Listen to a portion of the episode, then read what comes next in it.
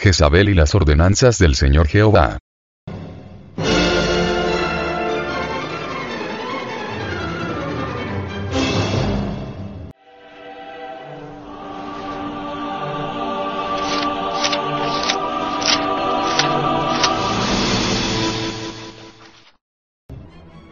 Mas tengo unas pocas contra ti porque permites a aquella mujer Jezabel, que se dice profetiza, enseñar y engañar a mis siervos, a fornicar y comer cosas ofrecidas a los ídolos.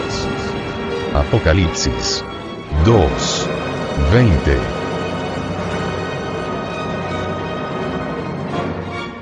En la mesa de Jezabel comen los fornicarios, aquellos que gozan extrayendo de su organismo la substancia semínica. En esa mesa se sientan las infelices criaturas hundidas en el vicio de la fornicación, que blasfeman incesantemente y odian a muerte todo aquello que tenga sabor a castidad. Allí encontramos a todas las instituciones que enseñan a fornicar místicamente, es decir, donde aconsejan la eyaculación seminal en forma disque divina, engañando a la humanidad diciéndoles que la orden es creced y multiplicaros cuando tal cuestión aparece en el Génesis 1. 28. Cuando Adán estaba solo, cuando todavía era varón y hembra, a imagen y conforme a la semejanza de Dios. ¿Por qué se les ocurre que esta es una orden de eyacular y no una orden de crecer y multiplicarnos espiritualmente, que es a lo que se refiere el texto? Estas instituciones adulteran la Biblia para que su ley continúen con la repugnante fornicación, cambiando el Levítico 15. 1. 2. Que en el original dice. Y habló Jehová a Moisés y a Aarón, diciendo. Hablad a los hijos de Israel y decidles. Cualquier varón, cuando su siguiente manade de su carne, será inmundo.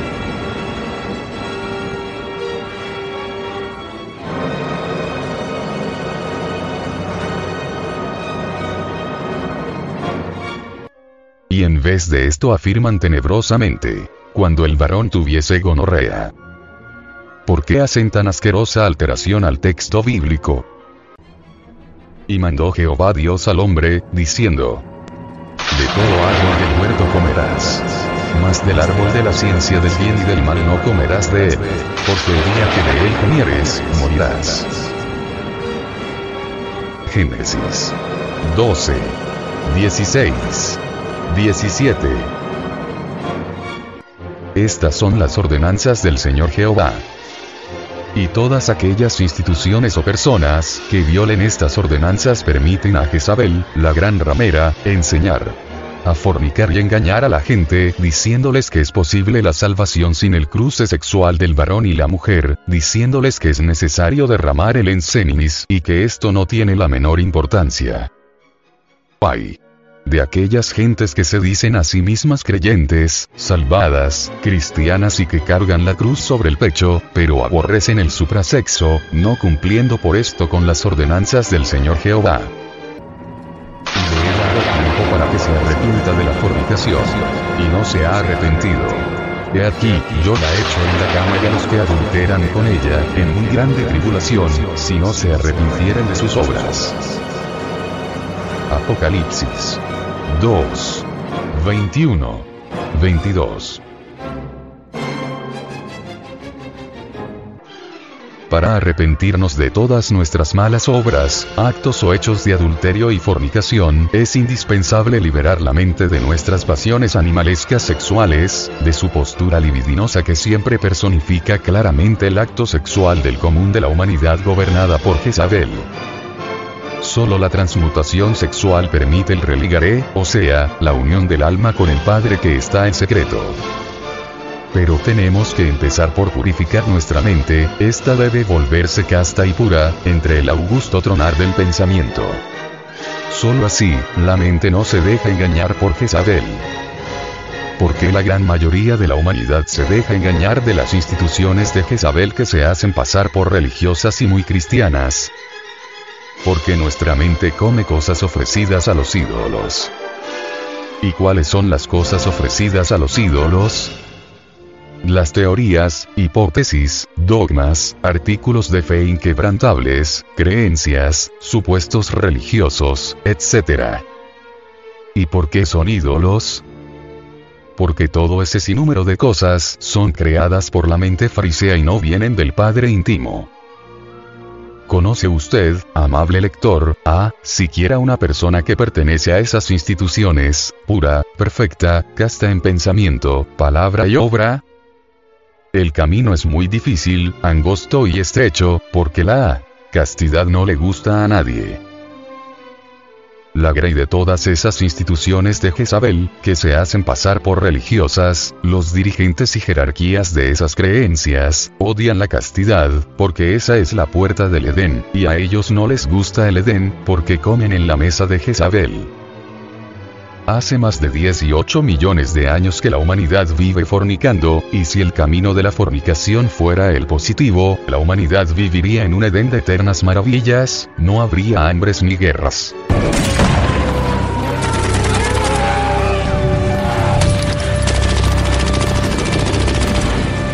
Ya los hombres serían ángeles. Pero he ahí a la humanidad, caro oyente, hace millones de años viene eyaculando el enseninis, ¿es acaso feliz? Ya los hombres se volvieron ángeles. Ya la tierra es un Edén. Si el camino de la pasión animal fuera el verdadero, ya el hombre estaría salvado. ¿Qué de nuevo han enseñado estas instituciones? Enseñarles a los hombres a eyacular el enseninis, ¿es acaso cosa nueva?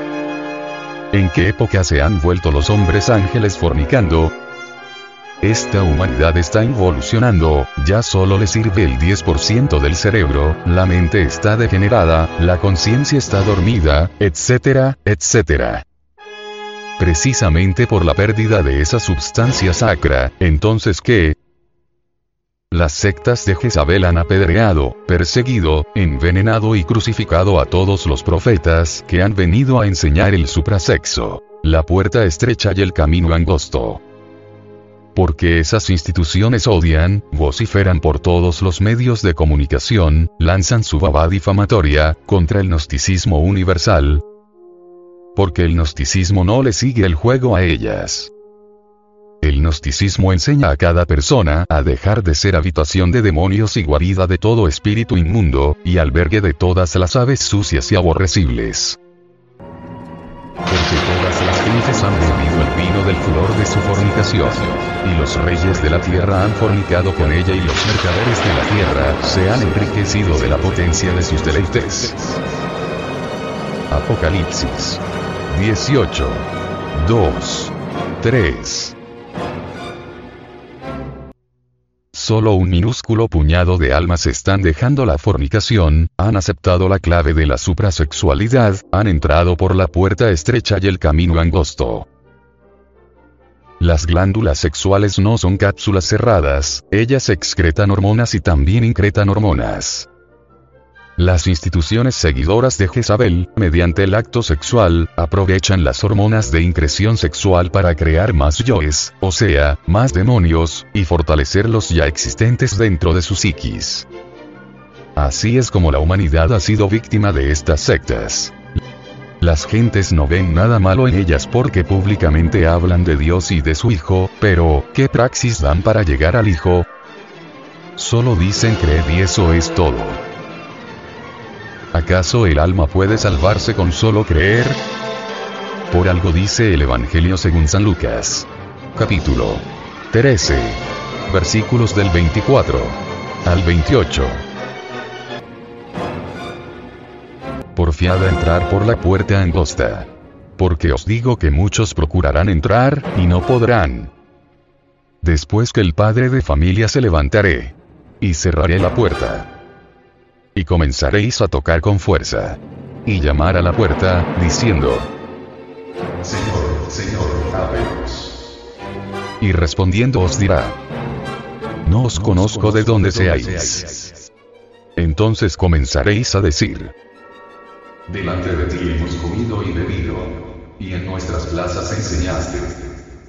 Y os dirá, Digoos que no os conozco de dónde seáis. Apartaos de mí, todos los obreros de iniquidad. Allí será el llanto y el crujir de dientes.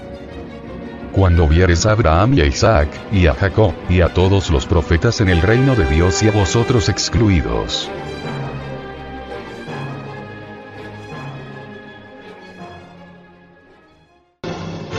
Desafortunadamente las gentes que pertenecen a las instituciones de la gran ramera, Jezabel piensan de sí mismo siempre lo mejor. Creen firmemente que marchan por el sendero de la rectitud y del amor, y consideran que aquellos que andan en la suprasexualidad van, como dicen ellos, hacia la condenación eterna.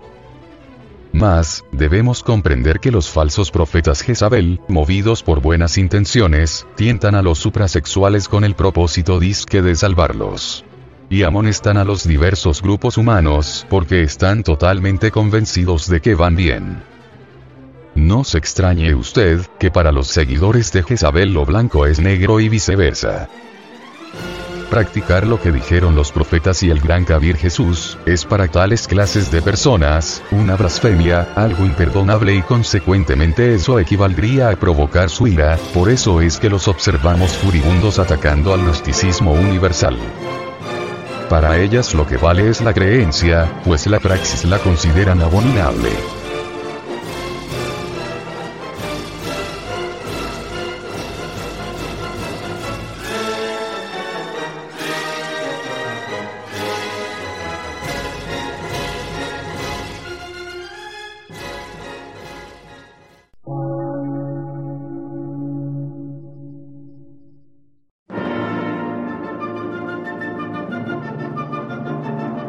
Emisora, gnóstica, transmundial.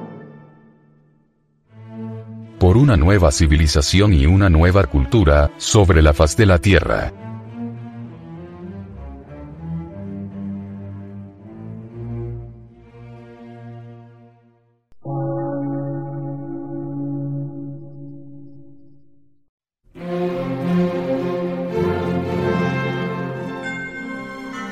Medio de radiodifusión científico, artístico, místico y filosófico. De la Asociación Colombiana de Centros de Estudios Gnósticos, Antropológicos, Psicológicos y Culturales. A. C.